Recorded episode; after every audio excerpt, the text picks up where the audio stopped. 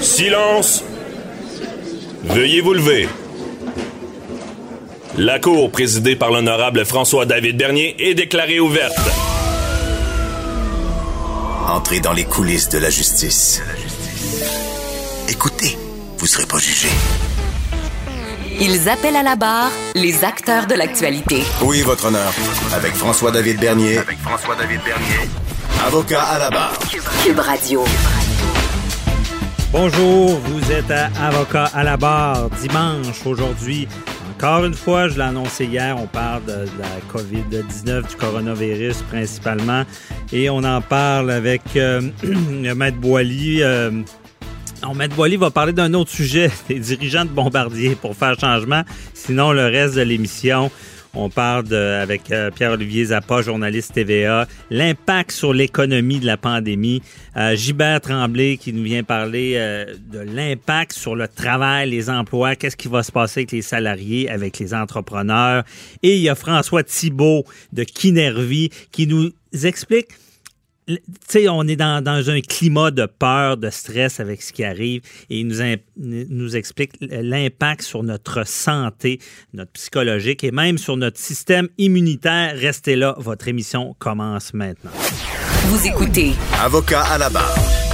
Avec le coronavirus euh, et euh, toutes les mesures prises, on n'a vraiment pas le choix de parler d'économie. L'impact sur l'économie. Oui, il y a le virus, mais qu'est-ce que ça va faire euh, sur, sur, sur, nos vies, sur nos, finances, euh, parce que, on le sait, euh, tout commence à ralentir, on, se garoche dans les épiceries, ça doit être payant les épiceries. Par contre, peur de ne pas être approvisionné, si les écoles ferment, ben, je veux dire, les gens peuvent, peuvent plus, il y en a qui peuvent pas aller travailler. Je voulais en parler avec Pierre-Olivier Zappa, journaliste économique à TVA. Bonjour, Pierre-Olivier.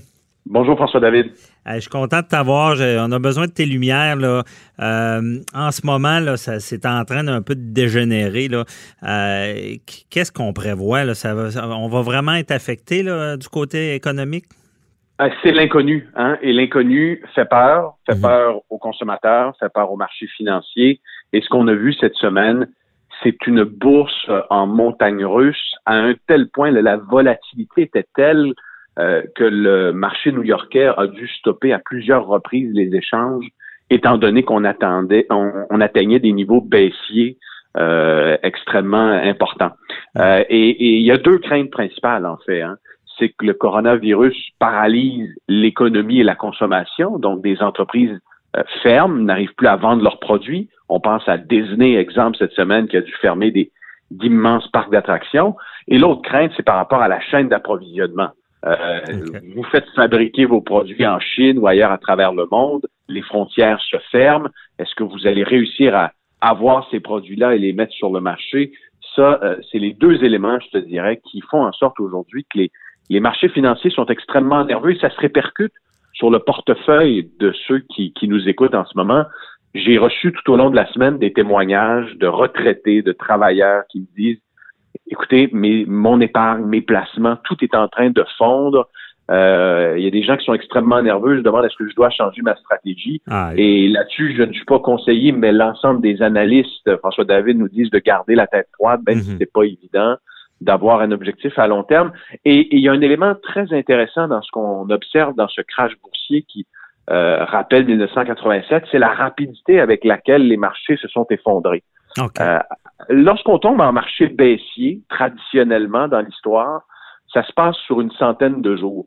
C'est-à-dire la bourse ne décroche pas d'un seul coup euh, et ne perd pas 25% de sa valeur en l'espace d'une semaine. Ça se fait pas d'un coup, là. C'est vraiment. Là, c'est une cassure qu'il y a eu. Là. Et, et qu'est-ce qui accélère ça?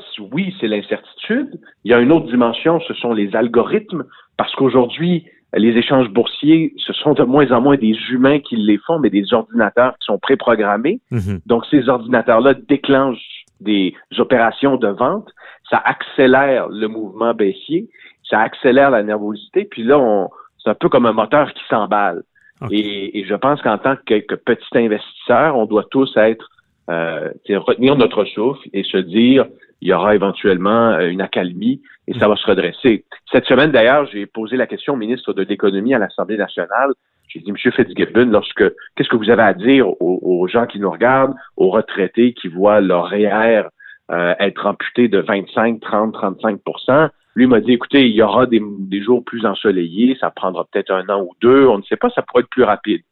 Mais il n'y a, pas d'abdication à l'heure actuelle, je te dirais. OK. Et parce que pour vulgariser, là, la, cette peur-là qui fait euh, tomber les marchés boursiers, c'est que, comme, comme l'expression le dit, tout le monde veut retirer ses billes en même temps. C'est un peu ça qui, qui cause. C'est un peu ça qui touche. Et puis tout ça, évidemment, est alimenté par des images qu'on voit un peu partout à travers le monde. Mhm. On a vu des fils de kilomètres de long de gens qui attendaient aux États-Unis cette semaine pour entrer chez Costco parce qu'ils veulent faire des provisions.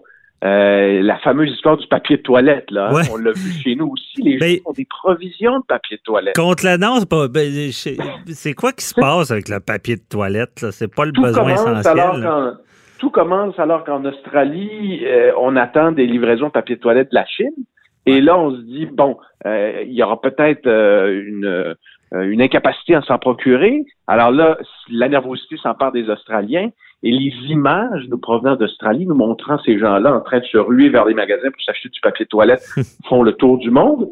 Et là, tout le monde se dit, bon, il, va y avoir une pénurie, alors que ça n'a aucun sens, c'est pas rationnel. Au Québec, notre papier de toilette, il est produit par les cascades euh, et, les autres entreprises qui sont établies chez nous. Ben c'est ça. Je pense que Costco disait, euh, euh, oui, il n'y a plus de papier de toilette, mais on en recevra demain et la semaine prochaine. ben oui. Parce que c'est produit ici. Puis en Australie, c'est qu'il y avait la peur qu'il n'y en aurait plus. Puis même certains avaient peur que les prochaines livraisons, prochaines batches, si on peut dire, pourraient être contaminées. Là. C'est une peur irraisonnée. Et là, ce à quoi on assiste, c'est vraiment l'inconnu. Euh, jusqu'à quel point ce, coronavirus va faire dérailler l'économie. Ben oui, mais l'histoire du papier de toilette est tellement révélatrice dans le sens que euh, ça peut, il peut y avoir des mouvements qui sont irrationnels, mais seulement par l'image, par la perception. Et, je te dirais que de là l'importance et le rôle crucial euh, du directeur de la santé publique d'un point de vue évidemment d'un point de vue sanitaire, mais aussi d'un point de vue économique puis d'un point de vue de la consommation, c'est de dire aux gens euh, il faut pas appuyer sur le bouton panique là, mhm. euh, même si les signaux sont terrorisants parfois. Euh, et, on voit qu'il y a eu également euh, là-dessus, François David, des, des gestes importants qui ont été pris par les banques centrales, par les autorités financières d'un peu partout à travers le monde, en injectant des liquidités euh, maintenant, je te dirais que la principale crainte au Québec, c'est de voir des PME manquer d'argent. Et je vais te donner un exemple bien simple. Je parlais avec mon couturier, un, tailleur à Montréal. Il me disait cette semaine, écoute Pierre-Olivier, j'ai des complexes, j'ai fabriqué des pantalons, tout ça. Mhm. Tout ça est prêt. J'attends mes clients qui viennent parfois de New York, de Montréal. Et, là, ces clients-là me disent, attends, je vais, je vais venir chercher mes choses dans un mois. Je veux pas me déplacer, je veux pas sortir. Là, ce tailleur-là se dit, j'ai, je, vais avoir cet argent-là éventuellement, mais entre-temps, je hmm. dois payer mes employés, euh, je dois continuer de, de, de, ma production, mais je vais manquer de liquidité. Ben, et c'est là où, le gouvernement doit agir rapidement et s'assurer que ce soit la petite entreprise de trois travailleurs ou la grosse entreprise de 500 travailleurs et plus, mais que c'est ces business-là aient les liquidités nécessaires pour et survivre à travers cette crise-là. Ben, c'est ça. Puis moi, moi, je comprends ça. Je suis entrepreneur. Puis euh, c'est ça. On, euh, d'avoir la liquidité de, de, de, survivre. Mais je, vais te dire, le problème, puis on le connaît, c'est des fois d'aller chercher de l'argent au gouvernement, il annonce de, l'aide, OK, ça paraît bien, mais de l'avoir dans le bon moment, parce qu'une entreprise, des fois, en, trois semaines, il y en a qui survivent pas, là, parce qu'il y a des entrées régulières, réussissent à payer, mais ils n'ont pas le fonds de roulement. Moi, je pense effectivement, c'est dramatique pour nos PME, parce que c'est sûr que les salariés, je pense qu'il va y avoir des mesures un peu mieux organisées avec le chômage et tout et tout. Mais euh, non, c'est. Et, et, aussi, je sais pas, je voulais ton opinion là-dessus. Euh, ça semble banal, mais advenant qu'ils ferment les écoles, euh, puis ça inclut les services de garde et tout et tout, comment ça doit impacter l'économie, tout ça? Ben, ça impacte l'économie et je pense que la raison pourquoi le gouvernement a tergiversé cette semaine et n'a pas, n'a pas immédiatement emboîté le pas à l'Ontario qui a fermé ses écoles, mm-hmm. c'est parce qu'il se disait imagine si là, les infirmières, les travailleurs qui envoient leurs enfants à l'école doivent rester à la maison, ça, ça va impacter, ça va impacter l'économie et, euh, et ça pourrait créer des problèmes encore plus importants. Euh, il y a la fermeture des écoles, François David, mais j'ai aussi questionné la ministre de la Justice cette semaine, Sonia Lebel, en lui disant les palais de justice. Oui. Ce qui va advenir. Elle m'a dit bon, on n'en est pas là pour l'instant, Mhm. mais on surveille la situation de près. Et il y a aussi, la, la- la- je dirais, la, la valeur juridique, euh, ou en fait le, le- qui encadre les mises en quarantaine et le pouvoir de l'État d'interdire des rassemblements. Je sais qu'elle a laissé entendre, euh, Mme Lebel, qu'elle avait demandé des avis juridiques à son ministère parce que est-ce qu'on peut vraiment contraindre des gens de rester à la maison? Est-ce qu'on peut dire à des entreprises, est-ce qu'on peut forcer des entreprises éventuellement à fermer? Tu sais, si on se dit Ouais. pendant une semaine ou deux au Québec, éventuellement, on ferme tout, là. Tout ce qui n'est pas pharmacie, hôpitaux, euh, Ah non, mais- c'est fermé. Pierre-Olivier, j'ai écrit un blog là-dessus, puis ça, j'y réponds, là, pas besoin d'avis juridique.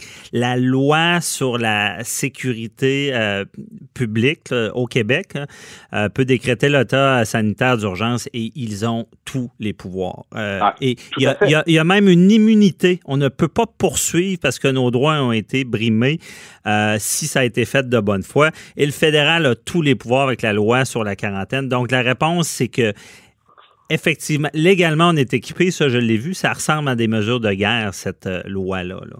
Euh, Ben, donc, intéressant. euh, Et c'est à suivre. là. Je vais aller lire ton billet de blog, assurément, Mais- je l'enverrai peut-être au, au ministère de la Justice. Ouais, c'est ça. Ils vont sauver de l'argent, ils vont en avoir plus pour euh, aider les gens.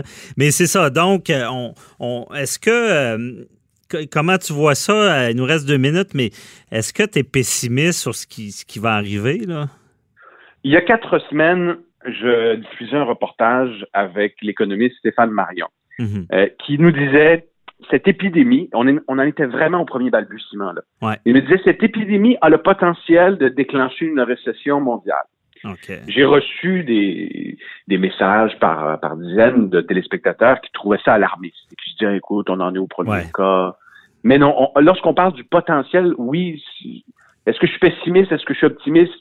J'essaie de demeurer réaliste, d'avoir Mhm. le plus d'informations possible pour prendre des décisions, puis euh, offrir une lecture claire, mais je te dirais que pour l'instant, il n'y a pas de manchette, il n'y a pas de signaux encourageants. Ce qui est encourageant, la- je dirais, c'est- la, la, la force de frappe de l'État, les décisions Ouais. qui sont prises, qui sont des décisions fortes et courageuses, euh, et, et il faudra s'assurer que que la santé publique demeure notre phare Ouais. dans, ce- Et- dans cette incertitude-là. Mais bien dit, Pierre-Olivier, euh, on va devoir se laisser là-dessus, mais très bien dit, parce que en ce moment, ce qui se passe, puis c'est ce que j'avais écrit aussi, c'est qu'on prend des moyens pour éviter ce pire-là qui est arrivé en Italie. Donc, ra- on rappelle aux gens, paniquez pas. On- en ce moment, on a encore le contrôle. C'est pour ça qu'on agit aussi, on dit draconien- drac- draconiennement, pour empêcher le pire, ce qui se passe en Italie, parce qu'on s'entend, si on allait jusque-là, là, on pourrait pas dire que l'économie serait pas affectée ici. Merci beaucoup, euh, Pierre-Olivier euh, Zappa. Merci à toi. Euh, très intéressant. On espère le mieux pour l'économie. On se reparlera. Bye Au bye. revoir.